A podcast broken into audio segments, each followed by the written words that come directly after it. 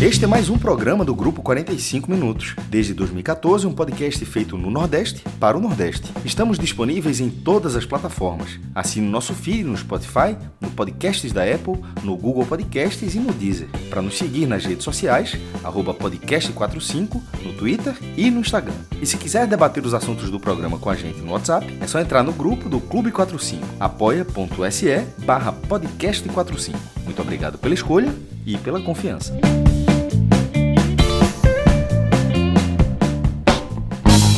Boa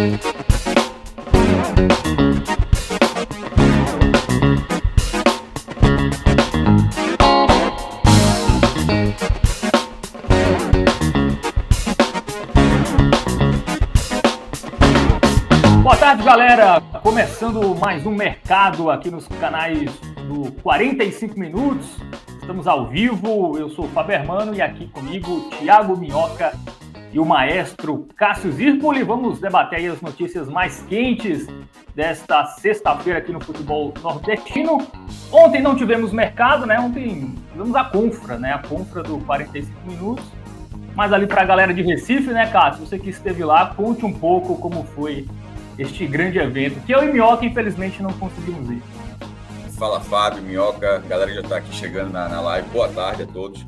Veja só, quem sabe no futuro breve o 45 minutos cresça a ponto de conseguir viabilizar a reunião de todo mundo que participa, que, que, que é bastante gente. A gente a foto que vai colocar lá é a foto da galera que trabalha aqui, aí a gente se dá conta da galera que colabora, que participa de outros estados, tanto no NE, tanto no Clique Esportivo, nas, é, nas lives do podcast, da galera da, da, da parte de edição, enfim, é, é, bastante gente, assim, chega a ser até impressionante, assim, tem hora que a gente até acaba perdendo, mas enfim, é, ontem, uma, uma, e ó, detalhe, ontem não estava todo mundo que estava aqui, porque ainda tem por a gente, é, é, algumas, algumas pessoas não, não puderam ir, mas ainda assim foi bastante gente, por isso acabou não tendo mercado, mas enfim, uma vez na vida era justo, todo mundo faz a sua compra, né, seu trabalho, sua família, seus amigos, e a gente fez a nossa, que foi lá, na, na, na casa de Celso, no, no condomínio de Celso, que fica aldeia.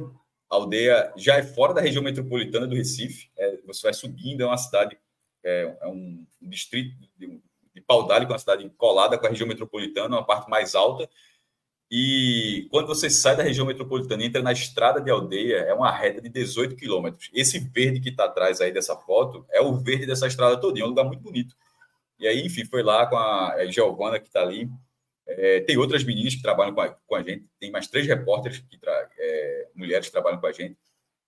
E, enfim, é, foi massa lá e debateu o jornalismo, debateu concretização e, e ainda teve uns campeonatos. Eu não participei, não, sou péssimo de futebol, mas a galera jogou um campeonato lá de futebol, pontinho. Pô, Giovana, na, na primeira tentativa, era valendo um, um copinho. Até tem até um vídeo, acho que o Rodrigo deve ter feito aí, que era acertar o travessão. Quem acertasse o travessão ganharia um copinho massa. Chutou, acertou o travessão. Assim, numa, numa... de prima foi. Sorte, ganhou. Né? Hã? Conhecido como sorte também, né? Pô, achei não, ela, ela, ela, é, não, não achei não. Ela bateu muito consciente, assim, obviamente qualquer chute no travessão é um pouco de sorte, porque o nível de dificuldade é extremo. Pronto, aí o vídeo, vamos lá, veja se, se tem sorte aí, é o vídeo de Rodrigo colocando aí. Ah, pegou bem na bola e, pô, de vestido Isso, é... Irmão, de vestido, é. Pô. Porra, é. Categoria. Aí, pô, cara, pô, isso não é fácil não, meu, ficar mandando dessa forma, não. E quem acertasse ganharia, ganharia o prêmio. Pô, mandou bem demais. É, e é isso. E teve até uma notícia que a gente vai falar daqui a pouco, que é uma notícia, uma notícia legal para o esporte, tinha saído ontem, uma renovação, mas acabou não entrando, mas vai estar no mercado de hoje. E você, meu, que está em Fortaleza, e você, Fábio, que está em João Pessoa, é, em breve, meu irmão, vai estar todo mundo junto aí. Eu, eu espero que o futuro reserve isso para a gente. E se, se, se, isso acontecer, significa que o NE45 cresceu um pouquinho mais. É, o Malaguti está dizendo que tem vídeo seu, viu, Cássio? Participando também. Você falou que não jogou. Não, mas, mas... eu joguei mal. É, é, do... Eu não participei desse do, do chute do travessão, não. Eu só tenho fazer o que com isso aí? Eu, o que eu participei era um chute. Não tem a trave ali, tem aquela trave. Aí colocaram dois tijolinhos na, na grama. Aí no meu campo, você acertar um chute para tentar sair. É difícil, né? O gramado regular e tal. Aí eu disse: esse eu participo, esse eu participo. Agora, tentar acertar o travessão, eu não acerto a barra, pô, vou acertar o travessão. Aí esse eu não entrei, não. A galera. Eu aproveitar aqui nesse começo, vou até chamar a live da gente lá no Twitter, mas pode, pode seguir, Fábio. A galera já está aqui, né? O Luiz Henrique perguntando se o Fred já largou o ano. Já entrou de recesso, Fred, ou ele volta Não, ainda? ainda está tá conectado. Tá, agora- Só foi por hoje, é só por hoje. Só, só por hoje. Hoje vocês vão me aguentar, mas a, a Próxima semana semana tá que vem tem, tem Fred aí. É, vamos começar os assuntos, né, galera? Os Vamos aí isso aqui. A dessa- gente vai até começar o Mundial. Na hora de começar o Mundial, acaba o programa, viu, amigo? Isso, É. exatamente. Temos 59 minutos aí Isso. para debater os temas.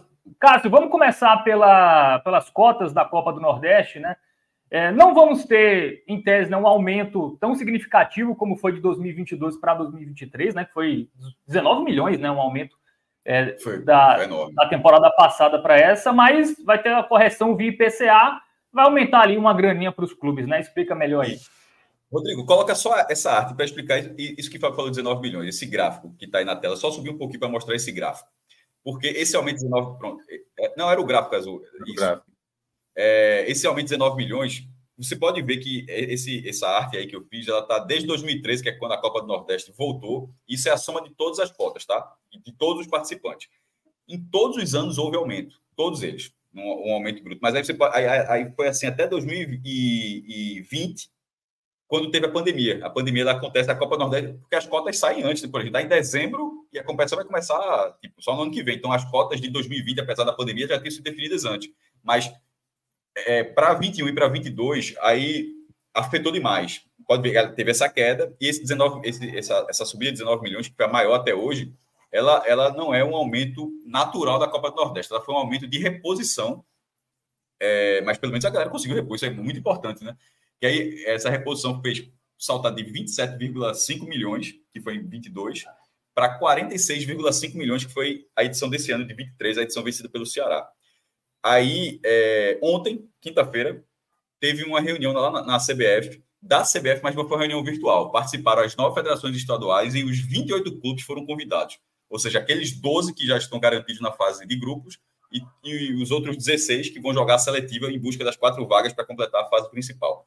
É, e aí, é, reunião virtual, aí o presidente da CBF, que nesse momento não é Edinaldo, né? não é Edinaldo Rodrigues, ele, ele foi afastado, é José Perdiz de Jesus, que é um presidente em exercício até que aconteça a eleição da CBF, mas ele é o presidente da CBF no momento, conduziu essa reunião para apresentar detalhes técnicos, como regulamento, o regulamento que foi mantido, as, as datas da competição, os laudos dos estádios, acho que possivelmente explicar a nova regra também, que a gente até comentou aqui, que o mando agora é da CBF na final, assim, é, da CBF da seguinte forma, se colocar um estádio e a CBF achar que aquele estádio não tem condição, não vai ser lá. Essa regra foi colocada por causa da Ilha do Retiro esse ano, embora a Ilha do Retiro tenha sido final, mas da forma como foi meio caótica. Como tem a Arena Pernambuco, se essa regra valesse esse ano, provavelmente a, CBF teria tirado da ilha e colocado na Arena Pernambuco. O manda é do esporte, mas a CBF diz, ó, tem um estádio melhor nessa cidade, então não dá para ser nesse estádio. É mais ou menos isso. E, e em estádio que não tiver arena, não tem o que fazer. Você coloca no melhor estádio do estado. Enfim, aí teve muito curioso, porque a CBF fez essa notinha, meu velho. Aí no final, aí tem a aspa do presidente, ele fala assim: vou até só ler um trecho da aspa. Um, um trecho da aspa.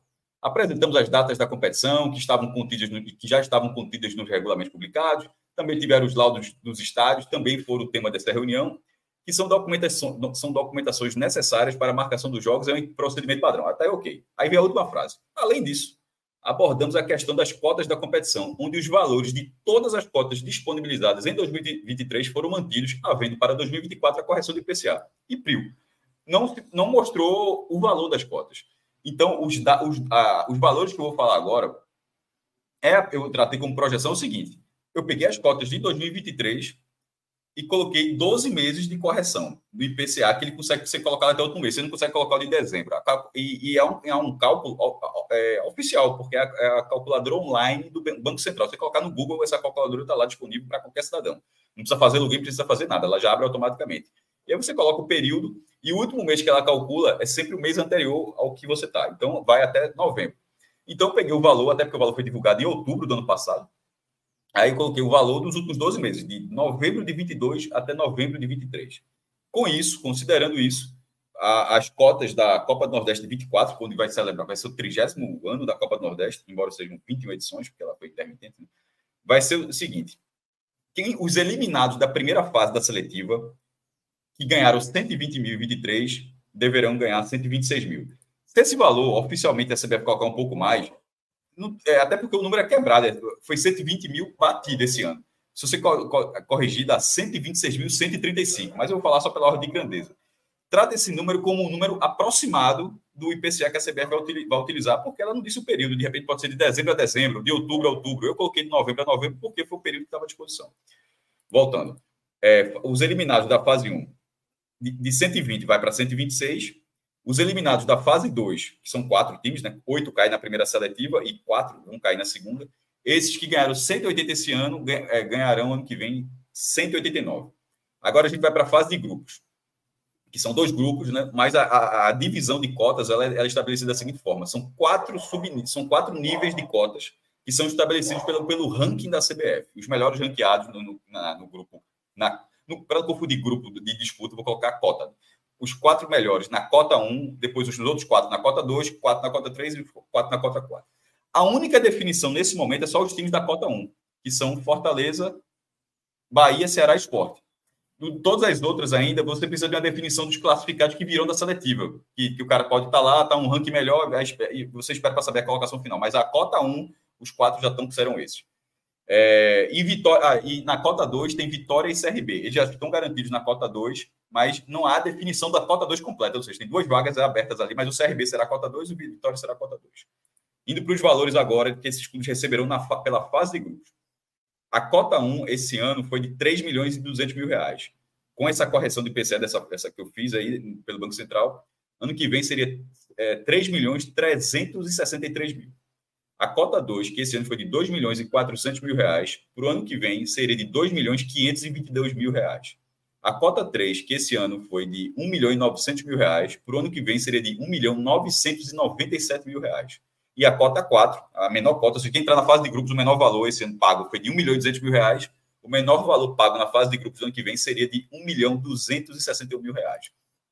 Aí, passando, você vai para o mata-mata. Do mata-mata para frente, todas as cotas são iguais. Não interessa se você é a cota 1, ou cota 2, 3 ou 4 na primeira fase, todo mundo recebe o mesmo valor. E aí, nas quartas de final, né, que são oito clubes, esse ano todo, cada um recebeu 500 mil reais. No ano que vem, essa correção daria é, 525 mil. Quem passar e chegar à semifinal, e lembrando que você vai acumulando as cotas, né? Quem chegar na semifinal, esse ano o valor foi de 700 mil reais. Para o ano que vem seria de 735 mil reais para cada um dos quatro semifinalistas. Aí na final, o campeão desse ano, o Ceará, ganhou 2 milhões e o vice-campeão Esporte ganhou 1 milhão e 300 mil reais. O vice-campeão do ano que vem ganharia 1 milhão 366 mil e o campeão do ano que vem ganharia 2 milhões 102 mil reais. Acumulando para dar um. um é, ou seja, a menor cota de todas vai ser 125, 126, quem largar lá no começo. Mas pegando o máximo possível, que foi o Ceará, que é da cota 1, né? Era da cota 1 e foi o campeão. O Ceará ganhou 6 milhões e 400 mil reais esse ano.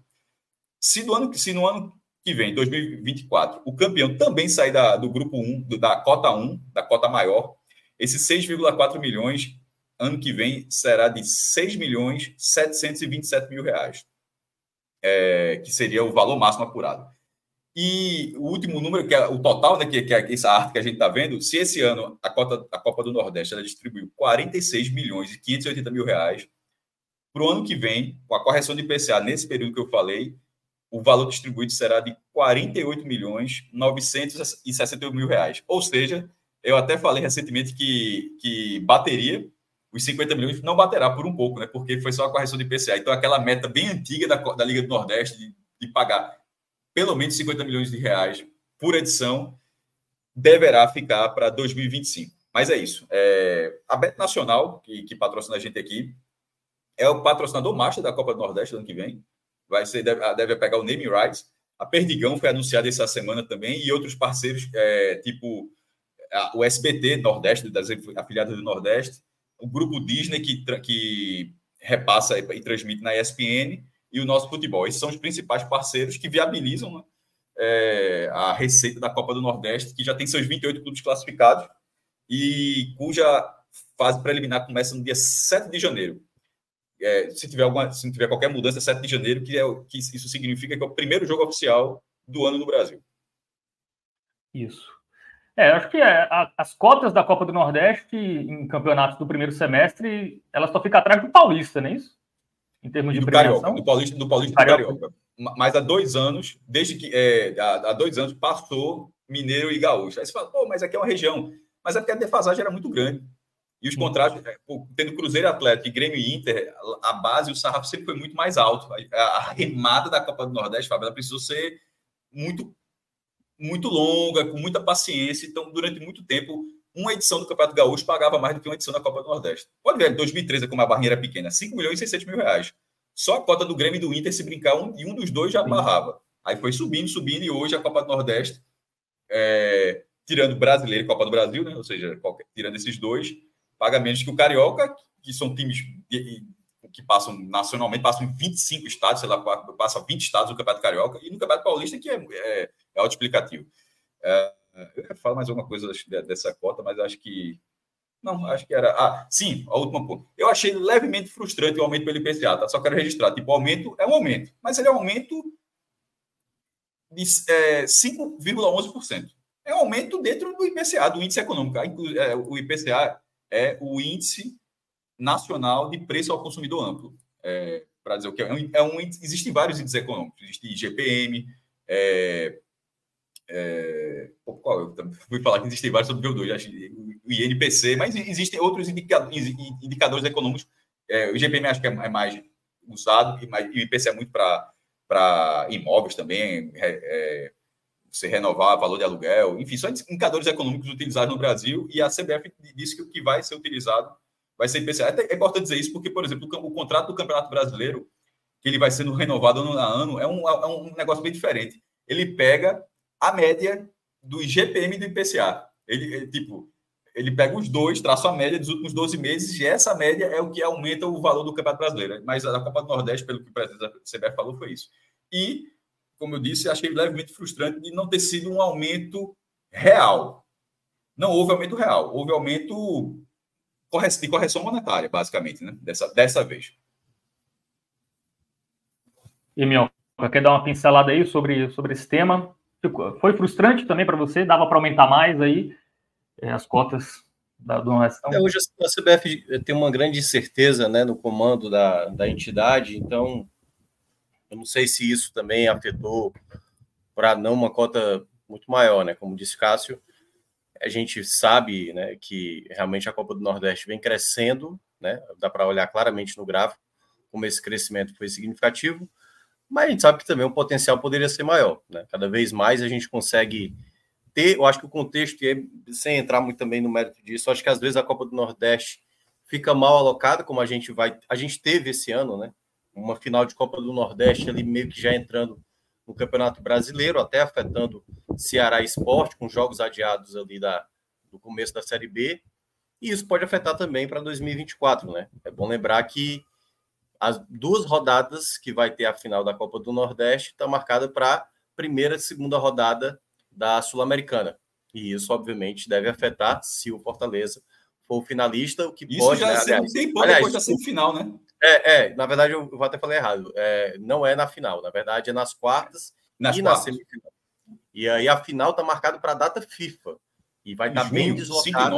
5 e 9 é, E aí é aquela coisa que a gente viu em 2018, com aquela final entre Sampaio e Bahia, né? Que o Sampaio foi campeão. Fica realmente muito deslocado. E aí, o né, time diferente, tem que manter a mesma formação de um time que nem está jogando mais. Então, acho que ainda precisa ter uma melhor organização de ter, terminar o campeonato o mais próximo possível antes de começar o Campeonato Brasileiro, mas essa questão das cotas aí também não tinha muita expectativa de que fosse crescer tanto, não. Eu, Embora. Eu, eu, né? comentar um pouquinho só, eu achava. Minhoca, é, a final desse ano, ela aconteceu, Ceará Esporte, só com uma rodada, não era para acontecer com nenhuma, claro, mas só tinha uma rodada da Série B, não é? Isso, isso. Para dar um exemplo, eu vou, tem a série, mas vamos supor que, que fosse novamente uma final com dois times da Série B. A Série B em 24 vai começar no dia 20 de abril. A final da Copa do Nordeste vai ser no dia. A decisão vai ser no dia 9 de junho. Meu irmão, a Série B vai andar muito até lá. É, o envolvimento, envolvimento da, da, Porque assim, a Série B, Ceará e Sport ó, pouparam naquele jogo da estreia para jogar a decisão. É. O Sport, o Sport jogou 11 contra o Novo Horizonte, mas dessa vez você não vai poupar ninguém. Você vai jogar o Campeonato da Vera e de repente é. você vai lembrar: eita, tem a final da Copa do Nordeste para jogar agora. É, mas aí temos que aguardar, né? Porque pode temos ser que, que, a depender do contexto das equipes envolvidas na final, Puxa, eles também, né? alocar um espaço ali sem ser na data FIFA. E trocar com a Série B. É, isso pode, isso pode acontecer. Eu acho que eles é colocaram na data FIFA ali imaginando, porque na época quando soltou, né, poderia ter Bahia e Fortaleza na Sul-Americana. E aí agora só o Fortaleza. Então vai depender, eu acho que do contexto aí Concordo. da equipe que vai estar inserida. Mas aí, no papel, nesse momento, é, assusta. assusta muito, muito. É, muito. é muito longe. É, e, e a- e aqui para os times nordestinos estão agravando, porque geralmente os times de estaduais são mais frágeis né, do que os times. É, de campeonatos brasileiros, né? Então realmente tem uma mudança. Se você deixar para o meio do ano, ser E sempre ao término dos estaduais acontece novas aquisições, incluindo É, dos exato. clubes maiores com jogadores de destaques dos estaduais, principalmente do Campeonato Paulista, né, e tudo mais. O Água Santa, né, esse ano chegou na final, basicamente o time todo foi sendo repassado para diversos clubes, incluindo o próprio treinador, né, no caso. E perdeu, no fim das contas, perdeu o treinador. Né? Assim, para você ver como. Isso, isso, isso, isso. Bom, vamos seguir aqui para o nosso próximo tema. Uma notícia triste na manhã dessa sexta-feira: faleceu Dimas Filgueiras, ex-treinador do, do Vozão, né, do Ceará. Faleceu na manhã de hoje aos 79 anos, né? Jogou no Botafogo também, jogou ao lado de Garrincha, de Zagallo, enfim, uma lenda aí do futebol é, brasileiro. Minhoca, queria que você também falasse sobre isso, explicasse também para quem não conhece, né, galera mais jovem também, às vezes não não está muito ligado no nome e na importância que foi o Dimas para o futebol brasileiro também, sobretudo aqui, é, para o futebol cearense. É, assim, é sem sombra uma lenda, né, do futebol cearense, muito atrelado, obviamente, ao Ceará, né, com mais de 40 anos, quase 50 anos trabalhando no clube, né, como jogador, até mesmo como passando treinador, coordenador e tudo mais. E hoje, na manhã de hoje, né, foi o assunto realmente aqui no estado. Dimas, que já, já vinha tendo muitos problemas de saúde, né, nos últimos anos, é, enfim, teve vários problemas e tal, até houve momentos acho que no ano passado, não estou bem lembrado, que até chegou a ser noticiado que ele tinha falecido e depois até desmentiram, mas é porque ele vinha realmente passando por momentos muito delicados de saúde. Mas o Ceará prestou diversas homenagens, né? Ele ainda quando vivo, nomeou até mesmo o vestiário com o nome dele em 2019, se não me engano, é, na gestão do próprio Robson de Castro, né? O ex-presidente. E hoje, né? Está sendo, aliás, começou meio-dia, então deve ser até por volta de umas quatro da tarde, se eu não me engano, que está acontecendo o velório dele, torcedores e várias pessoas ligadas ao futebol cearense estão prestando hoje essa homenagem a ele. E o enterro deve acontecer a partir das 8 horas, basicamente ali só para familiares. Então, torcedores, né, principalmente torcedores do Ceará que quiserem acompanhar, ele está sendo velado, acho que é no Eternos, que é um, que é um enfim, um local lá para que o torcedor quiser acompanhar várias pessoas, está tendo muita matéria sobre a gente, né? Tem a nossa matéria no NA45. E aí, para falar um pouco da história do Dimas, ele que, né, como você falou, ele é do Rio de Janeiro, começou ali no Botafogo, jogando com o Garrincha. Quando ele vem para cá, pouca gente sabe, né? Assim, ele passou pelo Fortaleza inicialmente, teve ali um, dois anos no Fortaleza, e aí ele chega no Ceará em 72, e aí, nesse período, né, ele como jogador, se identifica como um torcedor do Ceará, e depois disso faz a história que fez, né? É bom lembrar, ele participa da melhor campanha do, do, de um clube cearense na Copa do Brasil, ele que comandou aquela equipe, ele, curiosamente, ele assume o Ceará quando o Ceará foi enfrentar aquele Palmeiras absurdo, né? E o Ceará consegue eliminar e consegue chegar na final contra o Grêmio, no jogo que até hoje a torcida lembra, né? Da, da penalidade não marcada em cima do Sérgio, do, do Sérgio Alves. E não só por conta dessa campanha, foi também campeão cearense em 96, também com muitas, muitos questionamentos, né? Que queriam demiti-lo ali. Ele tinha ganhado os dois primeiros turnos do Ceará, o Ferroviário ganhou o terceiro turno. E após ele ter sido campeão cearense, ele acaba entregando o cargo.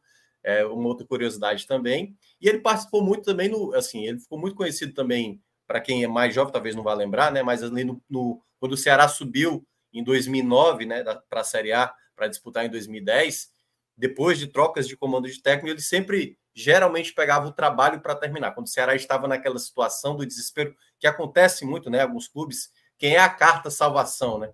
Era Dimas, sempre era Dimas no, no Ceará. Então era com aquele jogo, sabe, jogar por uma bola, jogar fechado, sabe, garantir ali um ponto, garantir três pontos, jogando por um a zero. E em 2010 ele foi assim, não só importante. Foi além. É, porque assim, o Ceará começou muito bem em 2010, né? Colocou o time na Sul-Americana. Ele já é bom lembrar que a campanha de 94 da Copa do Brasil garantiu o Ceará também na Copa Comembol, ou seja, ele é responsável direto por duas classificações do Ceará para torneios internacionais e ainda, né, conseguiu, claro, teve o ano 2011, que ele também pegou no mesmo contexto, mas o time acabou sendo rebaixado, mas tantas outras vezes, né, que ele conseguiu assumir assim, e era um cara que praticamente representa o que é o Ceará desse tempo que ele ficou, né, desses praticamente 50 anos que ele ficou à frente do clube. Conhecia como poucos o clube, tudo que o time passava, então ele viveu todas as fases do Ceará dos anos 70, dos anos 80, dos anos 90, ali já do começo do milênio, e aí, nessa, nessa, nesses últimos anos, né, ele conseguiu uh, não ficar mais à frente do Ceará por questão de saúde, mas sempre muito exaltado por todos os torcedores alvinegros. Para quem fazia o Ceará, sabia né, essa referência que tinha que ser dada para ele. Então, hoje foi feito realmente as notas. O próprio Fortaleza, né, como a nossa matéria colocou, também prestou solidariedade. O Ferroviário também se posicionou. Então, realmente é um dia de luto para o futebol cearense. Um grande nome do futebol cearense se vai mas fica para a eternidade, porque o legado dele realmente para o futebol cearense é gigantesco. É gigantesco a Vera, pô. É um, um, jogador que tem 514 partidas disputadas pelo Ceará, número, um número informado pelo próprio Ceará. É, pouquíssimos é, na região. Assim, para dar aqui no Recife. É, o Santa tem um, que é Givanildo, 599. O esporte tem dois. É um zagueiro Bria, que é 560 alguma coisa, e Magrão com 700. Assim, um pouco. Perceba assim, quantas pessoas já passaram em 100 anos de futebol para dizer assim? Então, assim, 514 é muita coisa. É muita e, coisa. E, e, como se esse número, como se esse número já não fosse uma cavalice, aí você coloca aqui o tempo de o, o tempo de viver, de não é nem convivência, é vivência, porque ele viveu mesmo, né? É, Só conviveu, ele viveu dentro do Ceará de 72 até 2018, assim, 46 anos é muita coisa. Então, assim, realmente. É, tava muitos torcedores do Ceará que eu sigo e outros que a, o próprio algoritmo vai colocando na sua tela, muita gente lembrando, lamentando e muita gente enaltecendo, é, até pela idade, acho que é a idade, 2010. Mas eu estava vendo a ficha técnica aqui. Pô, ele era para ser muito mais enaltecido ainda pelo visto da Copa do Brasil em 94. 94 Porque se coloca a ficha, tá lá. Ficha, vou ler aqui a ficha da decisão. Vai colocar Grêmio, Danley, Ayubi, Paulão, Aguinaldo, aquela coisa toda, técnico, Luiz Felipe Scolari. Aí você vai para o Ceará. Chico, Ronaldo, Ayrton, Vitor Hugo, Claudenésio, Mastrilho, Ivanildo e Eloy, Catatal, Jerônimo e Sérgio Alves, técnico Dimas, Dimas Filgueiras. É foda, pô. Então, assim, que, é, tem, a história tá, a história tá, tá feita. Tá, tá, e que esse é um time que, por mais que não seja um time em termos de nome, né, de muito peso, mas esse é quase como se o time, para quem viveu os anos 90, né? Aquele time que o cara sabe decorado, assim, do, do goleiro até Sérgio Alves, né? Do, do, Chico até o Sérgio Alves. E como você falou, você está citando aí o Grêmio, né? Mas, como eu falei, ele assume para enfrentar o Palmeiras. Quando ele assume o Ceará ali na Copa do Brasil, já é logo de cara para enfrentar o Palmeiras do Luxemburgo. Palmeiras. Que era muito maior do que o Grêmio. É, porque muito, aquele negócio, veja mais, só. O, muito o, mais. O, o, Ceará, o Ceará, na verdade, é, é, ele não foi o campeão da Copa do Brasil, mas durante a campanha ele tirou o melhor time do Brasil. O melhor time Sim, do Brasil. Tirou o Inter também. Era, era, era o Inter é Palmeiras, é, Inter e, e, e, Grêmio, né? É, os, os três maiores, isso. É. Da, da, relação da campanha. É, Palmeiras, que não era bicampeão brasileiro, era campeão brasileiro. Assim, Palmeiras ganha, ganha 93, que é do segundo semestre, tem a Copa do Brasil, que é do primeiro semestre. Seria B logo depois. E, e vai para o segundo semestre o, o, e ganha o Campeonato Brasileiro de novo. De forma até é, mais fácil que a, a de, de, de 93. É, foram 647 jogos entre técnico e jogador, né? 504 é, jogos comandando a equipe, 133 como jogador. É, realmente passou por todos os cargos, né, Minhoca? Ele não foi só jogador e, e técnico, né? É, foi diretor, supervisor. Mas, assim, eu acho que é aquela coisa, é, é, o, é, o, é um nome tão forte da história do Ceará que a presidência, tudo bem, poderia ter sido algo a mais para ele, assim, mas eu acho que todo torcedor alvinegro que viveu ou pegou um momento com o Dimas sabe da relevância. Assim, era quase como uma carta certa. O time tá mal, precisamos agora de Dimas, porque é o cara que entende todo o contexto, a situação, a pressão da torcida. Então, tudo que o Ceará passou, uh, eu lembro assim, né, da minha geração, né, dos anos 90 ali, dos anos 2000, né, que aí realmente até 2018 que ele acaba trabalhando, foi o cara mais dedicado ao clube assim que eu já vi aqui na história do futebol cearense. A gente tem várias pessoas né, do lado do Fortaleza e tal. Mas o que o Dimas fez pelo Ceará é absurdo. Não à toa também, vários torcedores do Fortaleza hoje, olhando aqui na minha bolha, enalteceram, assim. Porque é, é exatamente quando é um cara desse tamanho, o outro lado, né, o lado rival, ele reconhece a relevância, né? Então, assim, é realmente, assim, uma perda gigantesca, mas é, é aquela perda que vai ficar, tá marcado, assim. É. O legado do Dimas vai estar sempre sendo citado. Então, é um nome que não se, não, não se apaga, né? Está marcado na história do clube, sem sombra de dúvida. É como eu falo, o soldado Dimas combateu o bom combate, agora é eterno. É isso. Só para uma pincelada rápida, Minhoca, em relação ao Ceará também, o Zé Ricardo, né, é, foi para a Portuguesa. Não vai fazer muita falta, né? É, já indo para o mercado, né? Pois é, a, tivemos essa, essa confirmação, né, pelo lado da Portuguesa. A Portuguesa anunciou o Zé Ricardo, que aí tem duas formas de analisar essa questão. A Portuguesa está gastando direitinho o dinheiro da conta dela. É. Tá... Porque, obviamente, futebol paulista, assim, a gente vai é, ver. É a vaga no brasileiro. Assim, é, a gente vai ver muito nome é, do futebol paulista, nomes pesados, né? Porque realmente é onde está as cotas maiores ali no começo do ano, dos campeonatos estaduais. E Zé Ricardo já se imaginava que não fosse ficar porque não estava sendo tão aproveitado pelo Wagner Mancini. Então já era um nome certo, foi anunciado pela portuguesa. Acredito que após, acho que o Campeonato Paulista, certamente algum outro clube, possivelmente de uma Série B, pode ir atrás do Zé Ricardo, que é um nome, queira ou não, ainda com certo, uma certa relevância né, no mercado nacional, mas né, aí fica já a confirmação. A torcida já estava ciente que ele não ficaria, apesar de que foi um jogador que sempre tinha uma expectativa. Né? Eu acho que o Zé Ricardo nunca mostrou de fato o futebol dele, porque ele não conseguiu, nem com o Guto Ferreira, que foi o período que ele teve mais, e principalmente com o Wagner Mancini, que já tinha trabalhado com ele, a sequência necessária para dizer: tá aí, temos um jogador importante. Então, como pouco ele jogou, então, essa saída, dessa confirmação aí da saída, acaba não sendo tão determinante, mas não duvido, não. Até segundo semestre de 2024, algum clube deve contratá-lo aí para uma Série B, duvido nada. Agora falando do outro lado, né, aí da capital cearense, o Fortaleza é, renovou com Pedro Rocha. Isso, exato. O Pedro Rocha, que na verdade teve um, um, ano de 2023 muito ruim, né? Porque ele se lesiona naquela vitória do Fortaleza por 3 a 0 sobre o Bahia, né? Ele teve a lesão ali, né? Aquela coisa do romper o ligamento, e é toda aquela dificuldade, meses e meses, aconteceu com ele, aconteceu também com o Hércules. E aí, quando ele volta, ele volta até mesmo na final da, da Copa Sul-Americana, mas ainda muito sem ritmo.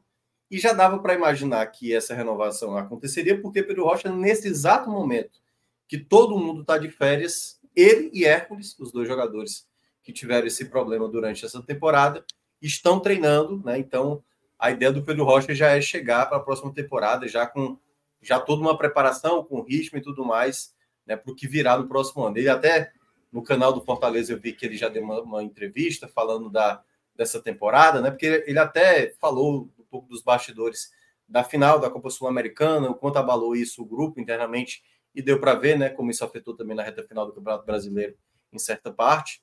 E mencionando, por ele já ter vivido, já foi campeão da própria Sul-Americana e que ele está muito, muito, muito disposto realmente a voltar a jogar e ao mesmo tempo também né, a, a entregar tudo aquilo que o próprio clube já deu de, de benefício para ele em termos de estrutura, questão familiar. Fortaleza até tem esse ponto determinante é, que é muito preocupado né, com com, com, com, a, com, o entorno do jogador, né? Não é só com o atleta, não é só com, com, com o atleta, no caso, Pedro Rocha. Então, se preocupa com os pais e tal, e se tiver filhos e tal, tudo mais.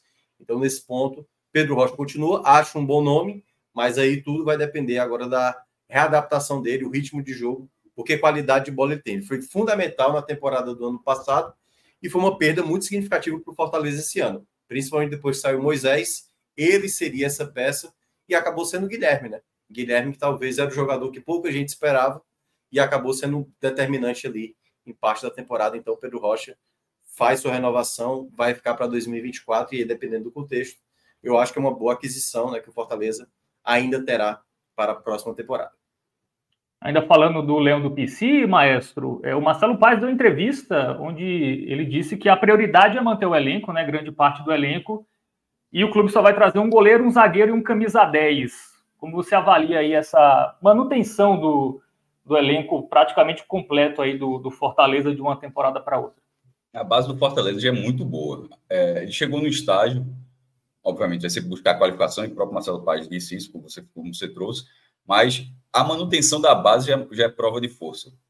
Assim, até a, esse, o, será que Moisés volta? Aquela, aquela questão toda, pô, se fosse o caso Moisés, seria um reforço.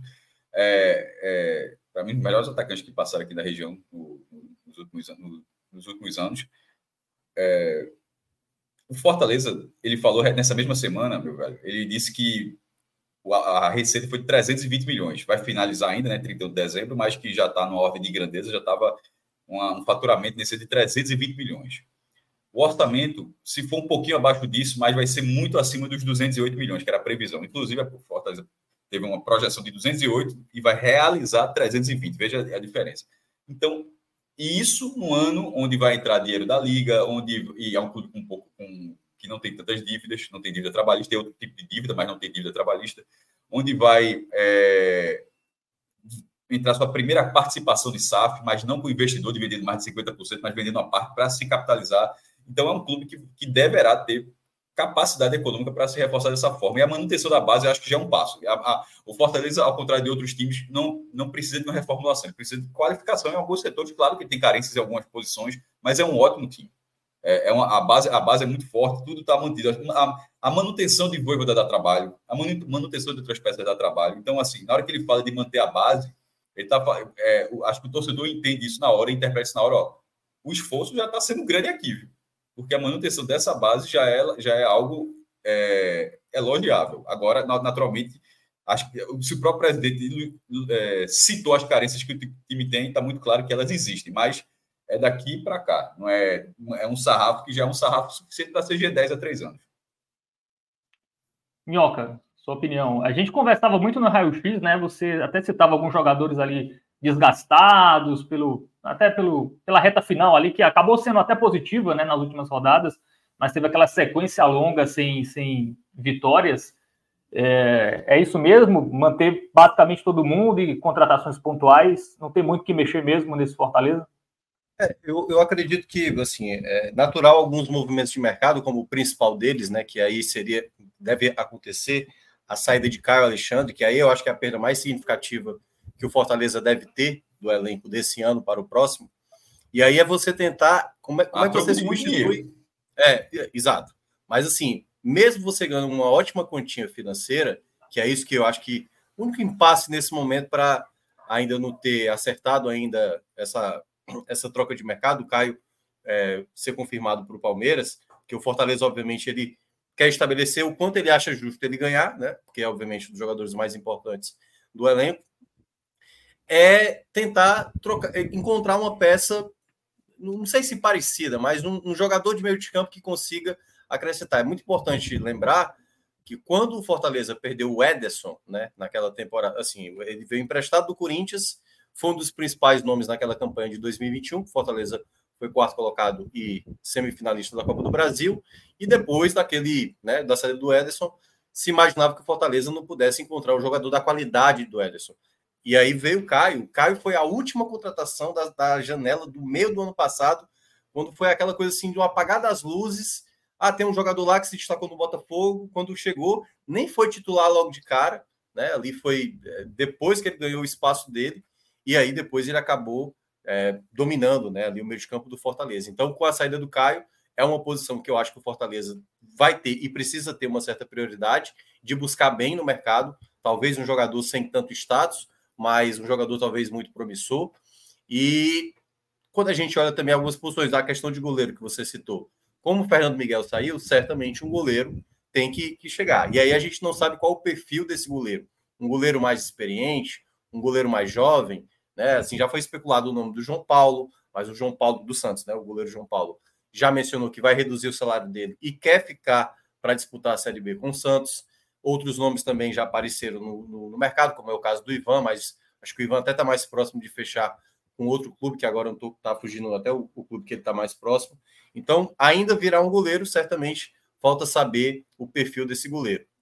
E tem a questão da zaga, que agora, notícias de manhã, né, que acabou saindo agora no finalzinho da manhã, Barbosa, zagueiro da, da, da equipe do Libertar do Paraguai, não é, quis renovar com o clube paraguaio, que fez uma proposta para ele, e tudo indica que esse nome deve ser aí, né, possivelmente confirmado nos próximos dias, ou quem sabe até, não sei, próximas horas. Então, o Fortaleza está reforçando aqui onde tem as principais lacunas, porque no setor ofensivo. O Moisés está também muito próximo de fechar. É, você tem né, o retorno do Moisés. Aí você tem a manutenção de Luceiro, você tem ainda Thiago Galhardo, você tem ali o, o Pikachu, praticamente Fortaleza, a detalhes de confirmar essa compra. Marinho segue. Então é como disse o Cássio, boa parte desse elenco ele não vai ser alterado. Agora ele vai, obviamente, reforçar nos setores onde foi o principal problema na reta final. Sistema defensivo, o meio de campo, né? É, o Hércules que se machucou retorna, e aí já falando também daquela coisa que o Cássio mencionou, né, do orçamento que o Fortaleza tem. Na época, o Hércules era considerado a principal venda que o Fortaleza faria para esse ano de 2023, acabou sendo o Moisés, mas pode ser para 2024, né? Vai depender também de quando ele voltar dessa lesão que ele acabou tendo. Ele ainda é muito jovem, então tem várias coisas ainda no Fortaleza a mirar. E acredito que se o Fortaleza for começar a gastar suas cartas mais altas, poderá ser numa segunda janela, ou ali ao término do campeonato estadual, né? Da, ali da fase final da Copa do Nordeste, pode ser que o Fortaleza faça alguns movimentos de mercados mais agressivos, mas tudo indica que boa parte, né, a base do time desse, desse ano de 2023 realmente vai ser mantida, como disse Marcelo Paes. É, e nenhum jogadores que estavam emprestados vão voltar, né? A gente teve a informação também hoje pela manhã que o Abraão, o zagueiro, estava no ABC, agora vai ser emprestado a Chapecoense, e o volante Matheus Jussa, que jogou o Brasileirão pelo Cruzeiro, deve ir agora para o Atlético Goianiense também. É. Não deve é, voltar. Só, só, há, só há três nomes, né? E aí, falando até do caso do Abraão, o Abraão, jogador da base, que foi emprestado ao ABC. 20 né, ABC, né? É, exatamente. Tinha todas aquelas dificuldades que o ABC teve.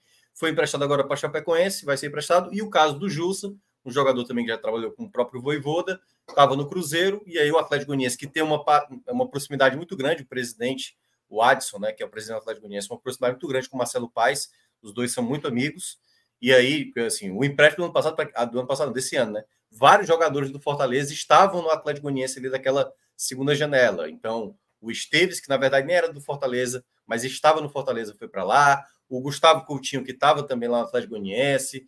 É, o Dodô, que já tinha passado pelo Fortaleza. Samuel, também meia jovem, também estava lá. E agora, né, Matheus Jussa também, aí fechando com o Atlético Goianiense, deve ser confirmado aí esse empréstimo. É, é importante também deixar claro essa questão dos jogadores que estavam emprestados. Marcelo Paes chegou a entender que há uma possibilidade, uma possibilidade de três atletas trabalharem pelo menos inicialmente, para a temporada de 2024. Um deles é o Gustavo Coutinho, embora o Marcelo Paes já falou que tem muitas propostas na mesa para negociar Gustavo Coutinho, então certamente acho que é um nome que deve ser negociado. Até já falei aqui em outras lives que eu acho que o momento certo é esse. Ele terminou com o Marcha da Série B, já tem assim, um certo lastro por onde passou, esporte, Botafogo da Paraíba. Então acho que o ponto para fazer negociação com o atleta agora é esse. Bruno Melo, que estava emprestado a Goiás, está retornando agora os torcedores torceram o nariz e tal, porque é um jogador que muita gente acha, mas é um jogador que, dependendo do contexto, pode pelo menos começar a temporada. E tem um terceiro nome agora que está me fugindo, que não estou bem lembrado. Ah, o Alex Vinícius, se eu não me engano. Posso estar, tá, posso tá falando, posso estar tá, é, me equivocando aqui. Mas o zagueiro Alex Vinícius, que foi destaque tanto no Atlético Goianiense, também foi, foi emprestado, como também é, jogou no Volta Redonda, né, no começo da temporada, no Campeonato Carioca, se destacando é outro jogador também que vai ser engraçado. Então, esse é o Fortaleza, não deve ter tantas mudanças né, em termos de elenco, mas certamente né, o que é o foco principal do Fortaleza, melhorar a logística, já que Fortaleza esse ano jogou 78 jogos para uma equipe que né, é, geograficamente está mal posicionada, precisa investir muito em logística para tentar é, melhorar o seu, o seu desempenho dentro de campo. Bom, agora do tricolor do PC para o tricolor da Boa Terra. Se o Fortaleza, Cássio, vai manter a base, o Bahia eu acho que já vai é, em outra toada, né? O Camilo Cândido não faz parte dos planos do Sene, tem proposta do Cruz Azul. É, então, o Bahia deve mexer, até porque tem que mexer, né? Um time que brigou para cair até a última rodada também não dá para manter todo mundo. É, né, nesse caso da, da, da, lateral, por exemplo, Juba é lateral, pode até ser utilizado ali, dá, dá até para contornar um pouco a, a, a, situação do, do Bahia. Mas a carência do Bahia não é por nessa saída, não. A carência do Bahia é no ataque, que era a carência, foi a carência do segundo semestre desse ano, que foi a falta de um centroavante de maior efetividade, Everaldo é, Mingó também não, e, e Everaldo, que é o que teve mais espaço, é, não agradou. É, já teve esse, essa, essa, o orçamento do Bahia de 320 milhões, que já, que já o, pre, o presidente eleito Emerson Ferretti falou, e depois voltou um pouco atrás, mas a, independentemente disso, é, é, um valor que é um valor que o Bahia vai ter capacidade para ter um ataque melhor. Isso a gente estava falando nos últimos, nesses últimos minutos sobre a base mantida do Fortaleza, elogiando essa base mantida. O Bahia tem várias boas peças, mas o Bahia não é um time que dá para manter a base, porque o ataque eu acho que tem que ser um ataque quase reformulado. Assim, a, a, a, tem, tem algumas peças interessantes, a, Biel, Biel, Ademir tem mais assim, mas a, a, figura do centroavante, tanto o titular quanto o reserva, eu acho que vai precisar de dois. Assim, um, se um time precisa de dois centroavantes, é porque ele não tem uma base, ele tá, ele tem uma grande carência técnica. E o Fortaleza não tem uma carência técnica desse tamanho em uma posição onde você não só tem um jogador que não agrada de forma nenhuma, como é, e muito menos um reserva. E o Bahia e o Bahia tá nessa remontagem, mas pelo menos tem um poder é, é um poder econômico para isso.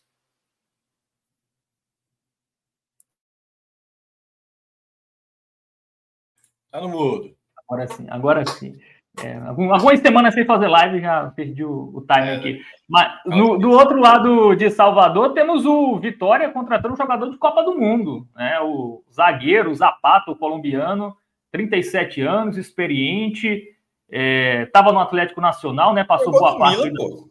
É, exatamente. É. Mila, Villarreal. Isso não é Atlético Paranaense, não, tá? Essa camisa que parece aí, é Atlético Paranaense, não. Isso é ele realmente está vestindo a camisa do Milan aí.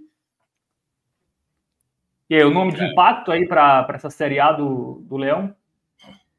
É um nome de impacto, né? É um jogador que, enfim, a caixinha totalmente. Sobra, sobra, sobra currículo para esse homem aí, né? Porque tem muita experiência. A questão, muitas vezes, quando você contrata um jogador com esse tipo de perfil, é, muitas vezes é aguentar uma maratona de jogos, como é o caso da temporada brasileira, né? Porque muitos jogadores que vêm para cá sabem o que é jogar numa Europa onde tem uma logística muito mais fácil, acessível, diferente do Brasil, apesar de Salvador ser uma cidade não tão, por exemplo, se ele jogasse aqui em Fortaleza ia ser mais puxado. Mas para o Salvador ali ser um pouco mais próximo ali da região sudeste, onde se concentram a maioria dos clubes, né, isso pode, pode facilitar um pouco mais. Mas a gente sabe que a Série A do, do 2024 vai ter viagem para Criciúma, vai ter viagem para Caxias, é, vai ter viagens complicadas. Mas é um jogador que tem essa experiência. A minha, minha dúvida sempre assim, de jogadores com esse perfil é muito mais uma questão mesmo de adaptação ao formato do futebol. Mas por ele ser um jogador da América do Sul, então certamente ele entende esse contexto. Né? É bom lembrar que o Vitória só vai é, disputar a Copa do Brasil já largando da terceira fase e vai ter, né, além do Campeonato Baiano e a Copa do Nordeste, a Série A com que se preocupar. Então, em termos de opção, acho que uma opção interessante. Eu confesso que não tenho, não tenho visto os últimos jogos do Zapata, mas era assim um dos principais nomes assim do, do futebol sul-americano jogando na Europa, né? Teve bons momentos, se destacando muito bem lá no futebol europeu. Acho que pode ser um bom reforço, mas precisa dar aquela equilibrada com juventude, né? com a juventude de um zagueiro mais, mais rápido para você ter a compensação de ter qualidade juntamente com velocidade. É, o Zapata disputou 49 jogos esse ano pelo Atlético Nacional, então pelo menos não se machucou, né? Não, não, é um jogador que tem boa minutagem, então acho que isso já, já é um bom indicativo.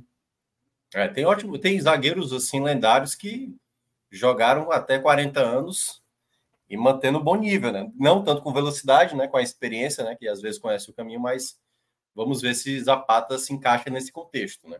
É um zagueiro que nome, nome e prestígio não falta para ele.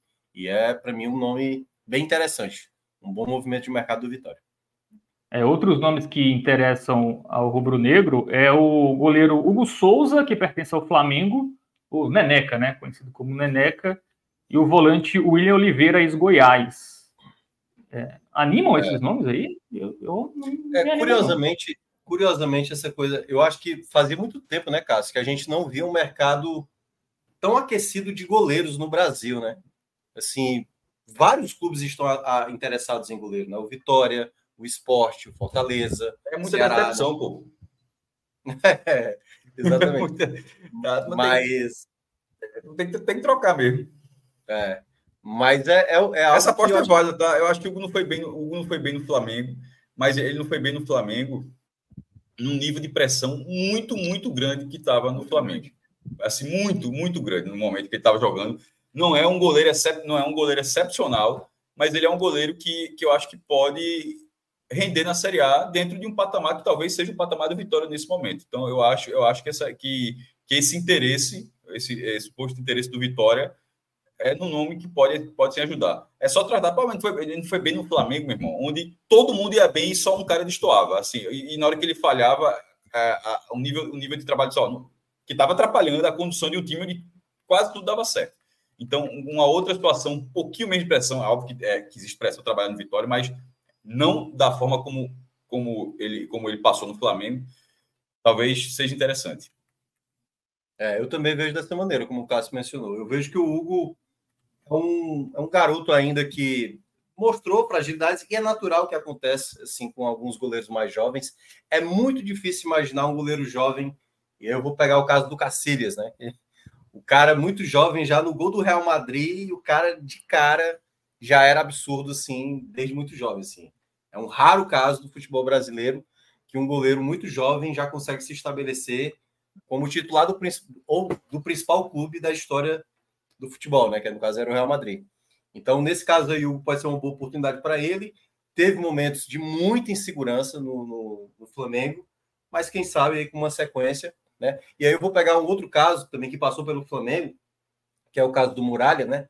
O Muralha virou piada nacional, né? Na, naquele período de Flamengo. E ele fez uma boa Série B recentemente, né? Ele fez uma, uma Série B muito boa, assim. Nada excepcional, porque também não é um goleiro excepcional, então pode ser que essa mudança aí para o Vitória, né? Vamos ver se vai se confirmar a contratação, mas é um, enfim, um nome interessante, né? Eu, eu tenho receios porque quando a gente lembra do momento pior do, do Hugo, você vê que talvez não, não possa ser uma boa aquisição de mercado, mas como disse Cássio. É, o Hugo que está no. O Hugo está no Chaves de Portugal, Aparentemente ele perdeu a posição de titular, porque ele estava como titular até o início, até o mês passado, e depois ele foi para o banco nos últimos jogos. Enfim, não sei se. Mas ele está como reserva não utilizado nas últimas três é. partidas do, do Chaves. É. Mas enfim, é uma aposta, né? Talvez não sei, não sei se é para brigar, assim, para brigar pela titularidade, certamente, mas não chega como titular absoluto, né? Chega é, pra eu, na minha avaliação, não. Na minha avaliação, não. Mas pode ser que vai retornando ao futebol brasileiro, se sinta mais à vontade, né? Enfim. É... É. é tem potencial, né? Isso ele já demonstrou, mas realmente é. parece que meio que se perdeu também, até é, extra-campo, assim, né? É porque tem tudo a questão de custo. Se fosse assim, Hugo, dá um exemplo, Hugo ou Maílson. O Vitória acho que deveria ir Maílson. Maílson do é, esporte foi Vitória. Mas qual, qual, quanto está custando Maílson? Porque eu não acho é. que, que Maílson não entrou. Que ninguém. Estou dando um exemplo só, tá? Um exemplo que aqui. Estou dando um exemplo de um goleiro que está fora e que passou aqui na região e que teve sucesso. Foi, foi, foi o melhor jogador da Copa do Nordeste de 2022, ou seja, um jogador que, que, que teve algum, algum rendimento. Eu não acredito que, que lá no Barrador que ninguém lembrou da existência dele. Eu acho que simplesmente a galera disse, oh, pô, podia ser Maílson, passou no esporte tal. Qual o preço? Pum, o preço está aqui. Aí o cara dá uma recuada, o cara recuada. Não acho que que, por exemplo, se Maílson e Hugo tivessem o mesmo, custassem a mesma coisa, aí eu achei aí eu acharia a escolha por Hugo pior. Tá entendendo? É, se fosse assim, se fosse, a gente custa a mesma coisa. Hugo ou Maílson? Eu quero Hugo. Acho que tu escolheu, escolheu errado. é, Maílson é muito mais estabelecido. Mas deve ser um goleiro mais caro. Por isso estou falando, é, é, dessa troca de goleiros, é, é tudo, é achar, prospectar, mas também o valor. É, um, é uma posição que, geralmente, quando o cara contrata, a tendência é você buscar um jogador que passe alguns anos. Geralmente é um jogador de mais estabilidade na posição. Não é tão, não é, não é, não é tão simples. É isso. É para a gente encerrar o mercado de hoje, o notícia de ontem, né? Mas vamos. Ah, tem, tem superchat aqui do Ismael Barbosa. Esperando o jogo do Flu e acompanhando a melhor equipe do Brasil, gostando muito dos movimentos do esporte. Espero que dê certo na prática. O Ismael valeu, disse que é nosso fã. E ele tá fazendo as entregas no iFood e acompanhando a gente. Olha, oh, cuidado aí, viu? Com, com cuidado aí. aí. com tudo, cuidado aí com tudo. É que mas ele deve estar no fundo, ele deve estar, deve estar acompanhando é. a gente provavelmente, porque se tiver, tiver da entrega aí no, ou, ou, no carro, ou na bike, ou na moto, é, sim, mas no fone, mas de qualquer forma, cuidado, bom trabalho, meu velho. A carga, a batalha é grande aí para todo mundo, imagino. E, e, valeu aí, e valeu pela audiência. É, é ele falou essa contratação tá... é Felipe, né? A, a Isso, exatamente. É, é notícia de ontem, mas... Não, é, ontem não teve mercado. É justamente é, ontem a gente estamos trazendo hoje.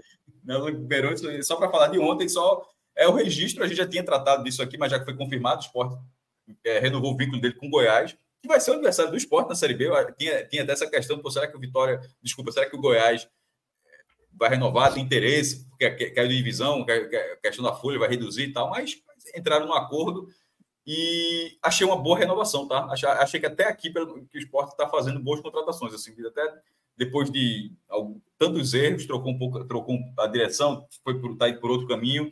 Até aqui, jogadores das contratações eram jogadores que nem se imaginava que estavam sendo sondados, assim, é, é, apareceram assim, pô, contratou esse cara, não fazia nem ideia que estava no radar.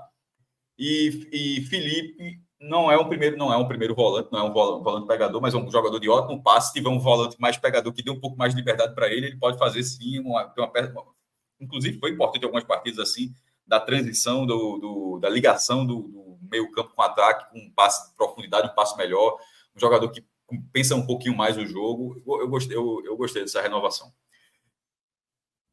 Eu acho que ainda vale já para encerrar é a Bet Nacional para colocar o pitaco do jogo. Isso.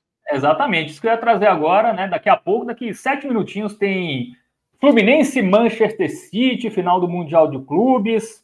Alguma chance aí do Fluminense? Total.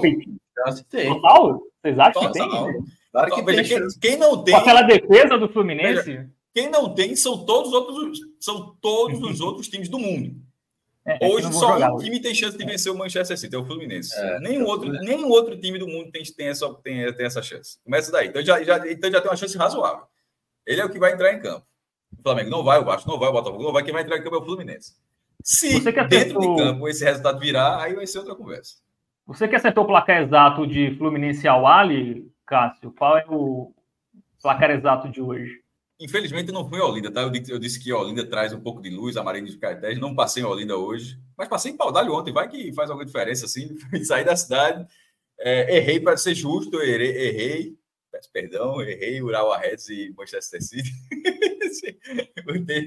mas, conforme tinha combinado com o Rodrigo, disse: Ó, vai, ter pipocada, não. É um real, é, é 20 reais, mas é o placar exato. Não é vitória do Fluminense, não. É mais do que isso, é 1 a 0 Fluminense. A aposta vai ser no placar exato. Não vai ser na vitória do Fluminense, vai ser no placar de 1 a 0 para o Fluminense.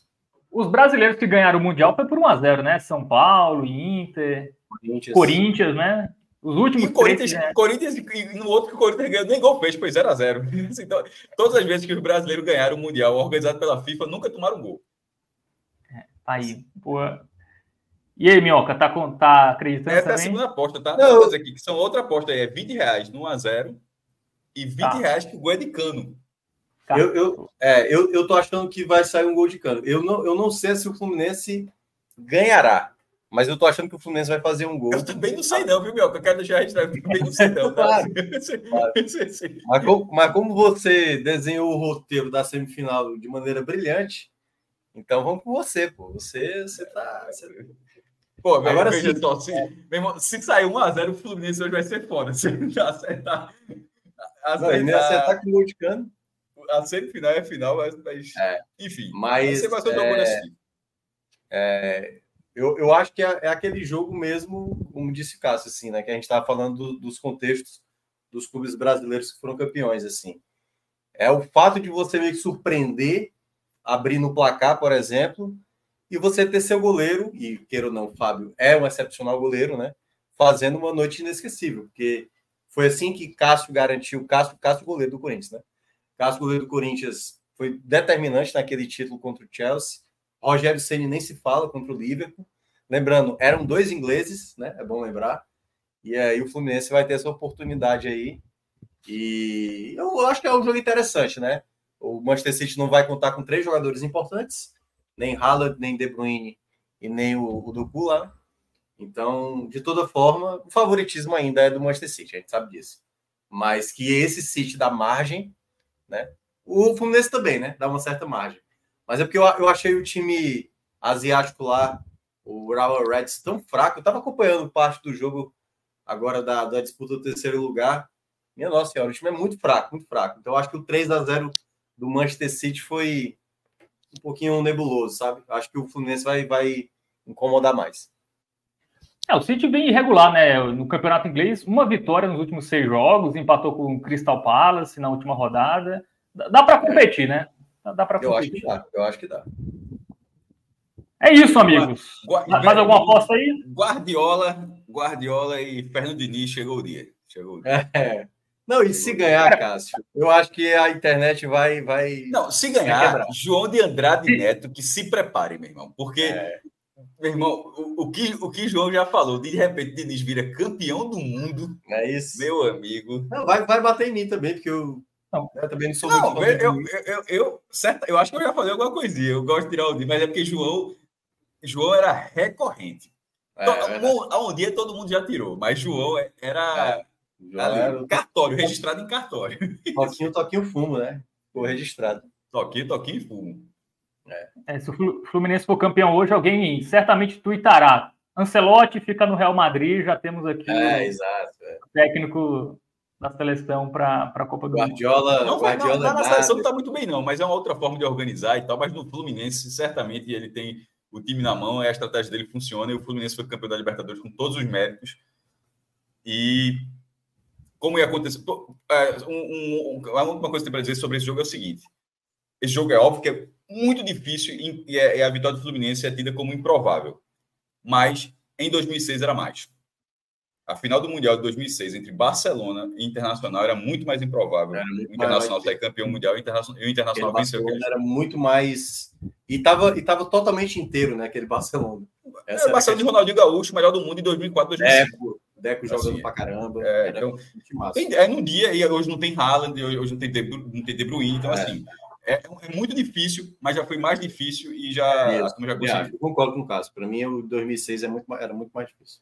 Mas eu acho que esses times que foram campeões, eles tinham algo em comum que eram defesas boas, né? Eu não vejo o Fluminense com uma defesa boa, então eu acho Ótimo que... Ótimo ponto também. Todos é... esses times aí, essa defesa do Fluminense é o mais, assim, sortida, assim. É, então acho, acho difícil. Vou, até vou torcer para o Fluminense, mas acho improvável demais. Vamos ver. Vamos ver. É isso. é isso, vai começar, né? Daqui um minutinho Vamos a bola vai agora, rolar. Inclusive, então... vai fechar e vai agora. todo mundo para lá e qualquer coisa a gente vê se o mercado deu cheque aí. Boa. Valeu, Minhoca, valeu, Cássio, valeu, Rodrigão aqui nos trabalhos técnicos, a todo mundo que acompanhou. Segunda-feira a gente volta com mais mercado aqui no 45 minutos. Valeu!